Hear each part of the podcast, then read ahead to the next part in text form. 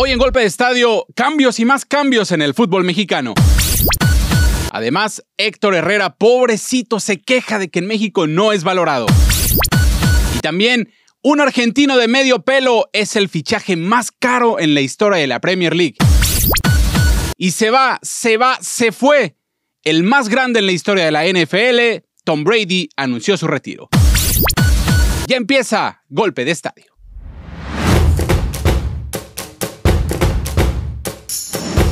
Hola, ¿qué tal amigos? Les saluda con mucho gusto Carlos Maciel en el previo del fin de semana deportivo. Les traemos golpe de estadio que es presentado por el clasificado. Ya lo saben, los invitamos a que se suscriban al canal de YouTube y también que visiten todas las marcas del clasificado, clasificado.com, su socio de negocios, más clientes, quinceañera, empleos latino, todas las marcas del clasificado. Acompaño en esta mesa de trabajo para hablar de los temas deportivos a mi compañero y amigo José Francisco Sánchez. ¿Cómo estás, José? Un saludo, Carlos, y a todos nuestros miles de seguidores que de seguro ya están suscribiéndose a nuestras páginas. Así que les recordamos que se suscriban para que no se pierdan golpe de estadio. Vamos a entrar en materia deportiva. Y es que la Federación Mexicana de Fútbol anunció estos cambios que ya supuestamente eran necesarios, que se veían venir después del fracaso en Qatar dijeron que se daban 60 días de plazo para anunciar una reestructuración completa y, y, mostrar estos cambios, ¿no? Ya lo hicieron, se pusieron a trabajar en el día 58, faltando dos para el 60, y anunciaron unos cambios que dejan mucho que desear. Lo mismo de todos los años, José Francisco. Lo venimos escuchando desde hace muchos años, desde, desde mundiales pasados, y como, como lo acabas de mencionar, a veces lo dejamos todo al final y de repente no nos salen las cosas como se habían planeado. Y bueno, vamos a mencionar los cambios, los más interesantes de esta eh, Liga MX con la Federación Mexicana de Fútbol. Se elimina el repechaje desde la apertura 2023, es decir, este torneo todavía clasifican las Chivas y el otro se determina el repechaje. Eh, las Chivas y otros cuantos más por ahí que andan deambulando, ¿no? Del lugar 8 para abajo. Pero ¿quién era el más beneficiado con el repechaje, José? Porque lo dijimos aquí previo en uno de los primeros programas de Golpe de Estadio y después lo confirma, ¿no? La Federación Mexicana de Fútbol porque Chivas ha sido el más beneficiado con el tema del repechaje. Se instauró eh, la repesca en el fútbol mexicano o se volvió a, llevar a cabo con el fin de ayudar a los equipos grandes a que se metieran a la liguilla, porque Chivas es un gran producto para la Liga MX porque tiene muchísimos aficionados, vende mucho, pero no tiene la capacidad deportiva de meterse a la liguilla. Entonces, le dieron una ayudadita, califican 11 de 18 equipos, 12, perdón, 12 de 18 equipos y las Chivas siempre fueron beneficiados con el repechaje. No, no quiero patearlo ya después de que está tirado en el suelo, pobre Chivas, pero hay otros equipos, ¿no? Que también, por ejemplo, con, con esto que se va a terminar el repechaje, pues andan preocupados, porque esa era su única forma de acceder a una liguilla porque no tenían, por ejemplo, una plantilla millonaria como, como los equipos que están arriba de la tabla, no tenían esa infraestructura que tienen los grandes. Entonces esa era su única manera tal vez de tener una oportunidad de meterse entre los ocho primeros. Creo que todos los equipos hicieron, bueno, se ayudaron de, este tema del repechaje desde que se instauró hace eh, dos, tres años. Todos los equipos, excepto uno, clasificaron a la liguilla vía repechaje. Excepto uno, José tú sabes qué equipo nunca usó el repechaje para avanzar a la liga. Quiero no lo, que lo digas a la gente. No lo voy a mencionar por, eh, porque si no es como estarle eh, dando un poquito importancia a luego a quien no lo merece, ¿no? El torneo es parejo, los que alcanzaron a meterse bienvenidos, pero bueno, eso está por terminarse de una vez y creo que va a ser para bien. Se retoma el ascenso y el descenso, esto sin fecha definida. O sea, sabemos que es algo que, que urge en la Liga Mexicana, porque lo decíamos el, el, programa pasado, el Mazatlán, ¿qué hace en primera división? Si es un equipo de segunda, de tercera, ahí vegetando en la primera, dando pena, ¿no? Dando vergüenza. Pero no dieron fecha definida todavía. Y le van a alargar, ¿eh? Dos, tres años más. Dijeron, mencionaron el mes de mayo como la fecha límite para dar una noticia, ¿no? De, de si se va a suspender ya o se va a reactivar otra vez descenso y ascenso. Y bueno, ya hay que esperar, ¿no? ¿Qué nos van a decir? A ver si no se les olvida, si no lo, lo meten abajo de la alfombra y después no pasa nada. Invitamos a la gente a que participe con nosotros y nos pongan en los comentarios qué les parecen los cambios, los cambios en la Liga Mexicana, en, en la Liga MX, en la Federación Mexicana de Fútbol. Otro de los, de los puntos es que se busca exportar más jugadores. Si los ponen carísimos, evidentemente no van a salir. No más partidos moleros, es lo que dijeron. estos son los partidos que más les dejan dinero. O sea, la Federación Mexicana de Fútbol va tras el dinero. Y los que más dejan dinero son estos partidos moleros, los que tiene Zoom, los que se juegan aquí en Estados Unidos y que son contra selecciones de tercer nivel. ¿Tú crees que van a dejar eh, ir a la gallina de los huevos Por supuesto de oro? que no. Y sobre todo viniendo, todos esos partidos los van a jugar aquí en Estados Unidos, donde saben que van a tener taquilla asegurada, la gente va a seguir llenando los estadios y eso es una entrada de ingresos que no se van a permitir dejarla ir nada más porque sí. Se busca eliminar la multipropiedad eh, de equipos para el 2026, algo que ya habían anunciado desde el 2018. Tampoco, Tampoco lo va a creo. pasar. Habrá dos torneos largos, no va a desaparecer la liguilla. Y bueno, más y más cambios. Rodrigo Ares de Parga asume la dirección ejecutiva de selecciones nacionales. Y uno que me pareció que se están riendo en nuestra cara, José, porque se anunció el nuevo comité de selecciones que quedó conformado por Amauri Vergara. Los mismos Alejandro- de siempre. El club de Toby. Alejandro Iraragorri, Emilio Azcárraga, o sea, no podía faltar, ¿no? Ernesto Tinajero, Jorge Alberto Hank. Jorge Alberto Hank en el comité, bueno, y el presidente de la Federación Mexicana de Fútbol, Miquel Arriola, de la Liga MX, perdón. Son los mismos de siempre, ¿no? Son los mismos de siempre, van a seguir teniendo que rendir cuentas a ya sabemos quién, eh, aunque lo hagan por ahí, por abajo del agua. E- ese comité de dueños no sé hasta qué punto va a dejar trabajar al director de selecciones nacionales de forma independiente. Yo creo que es lo mismo, es, darnos a tole con el dedo. Y estos cambios de la Federación Mexicana de Fútbol sirven para dos cosas. Para nada y para nada, ¿no? Así es como hacen en la Federación Mexicana de Fútbol sus listas y después las rompen, las tiran y las olvidan, las ponen debajo de, de la alfombra y la tiran por completo. Y siguiendo con información de la selección mexicana, dicen que nadie es profeta en su tierra, José. Tú debes de saberlo porque pues, los mexicanos a veces sí somos malinchistas, pero Héctor Herrera... Somos muy malinchistas a veces. Sí, Héctor Herrera se ha quejado amargamente de que en México no lo valoran como futbolista. Vamos a ver el video de Héctor Herrera y regresamos a comentarlo.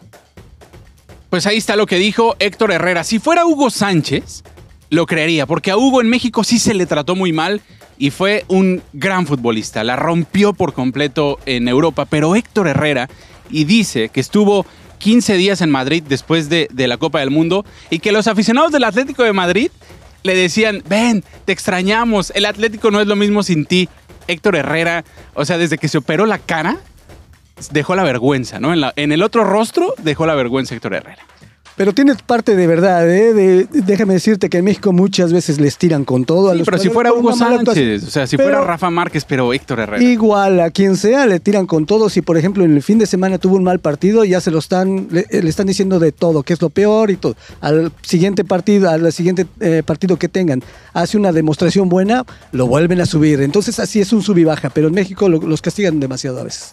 Y siguiendo con, eh, eh, con el tema de fútbol mexicano, los tres partidos más interesantes de la jornada 5, eh, a mi entender, Cruz Azul contra Tigres, Santos contra América y Chivas contra Querétaro. Querétaro tiene 49 partidos sin ganar de visitante. ¿Te imaginas que rompiera esa racha contra las Chivas?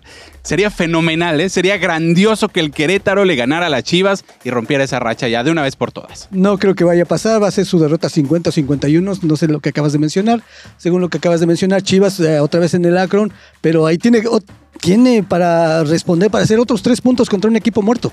Sí, totalmente. Lo- un equipo muerto y no es el Cruz Azul. ¿eh? No estamos hablando del Cruz Azul, es el Querétaro el que va a enfrentar a las Chivas. Vamos a la pausa comercial en Golpe de Estadio. Al regreso vamos a comentar de Tom Brady, que se retira de la NFL, y también del argentino de medio pelo que se convirtió en el fichaje más caro de la Premier League. Vamos a la pausa en Golpe de Estadio y ya volvemos. El clasificado, conectando compradores y vendedores por generaciones. Estamos de regreso en Golpe de Estadio, presentado por El Clasificado. Los invitamos a que se suscriban al canal de YouTube de El Clasificado y también que visiten todas las marcas de elclasificado.com. Siguiendo con tema de fútbol internacional, el argentino Enzo Fernández, el que le anotó el golazo a México en el Mundial, se convirtió en el fichaje más caro en la historia de la Premier. El Chelsea le pagó al Benfica 121 millones de euros. ¿Los vale Enzo Fernández? Es una grosería hablar de esas cantidades por un jugador de 22 años que apenas eh, tuvo una destacada actuación en el Mundial. Eh, es muchísimo para un mediocampista aparte que todavía no da de qué hablar ¿no? en el plano futbolístico internacional. pero es el poder que te habla de, los petrodólares, ¿no? De, de, esa gente que luego le sobra el dinero, directivos que quieren inflar a sus equipos con fichajes multimillonarios, que los demás equipos también no van a tener oportunidad nunca de igualarlos.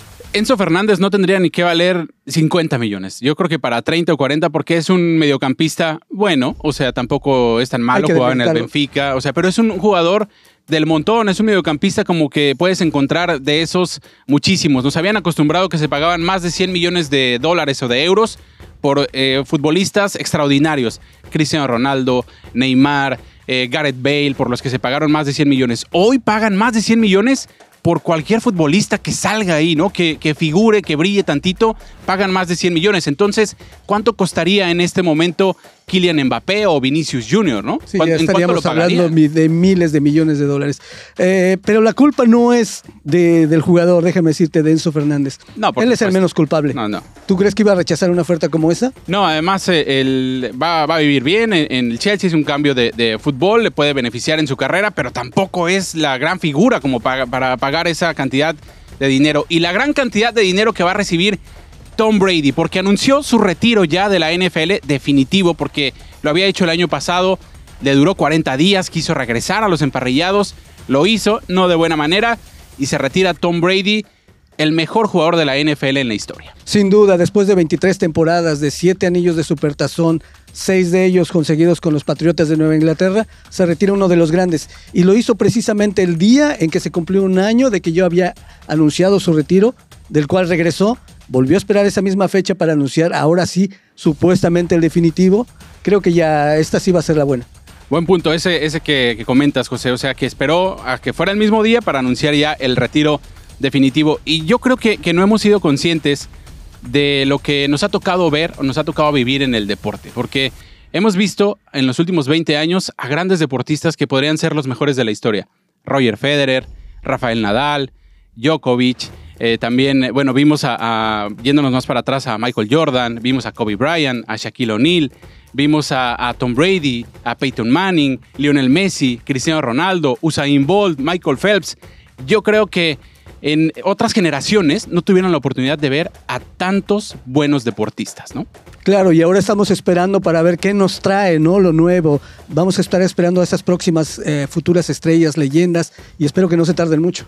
Y bueno, cuando te retires tú o cuando me retire yo, quisiera que encontráramos un trabajo luego, luego, y que, que, nos pagaran tanto, incluso más de cuando trabajábamos, ¿no? Porque Tom Brady a lo largo de su carrera en la NFL sumó 330 millones en, ganancias, en sueldo. Sabemos que se bajaba el sueldo para que el equipo donde estaba pudiera contratar un, o sea, buenos jugadores.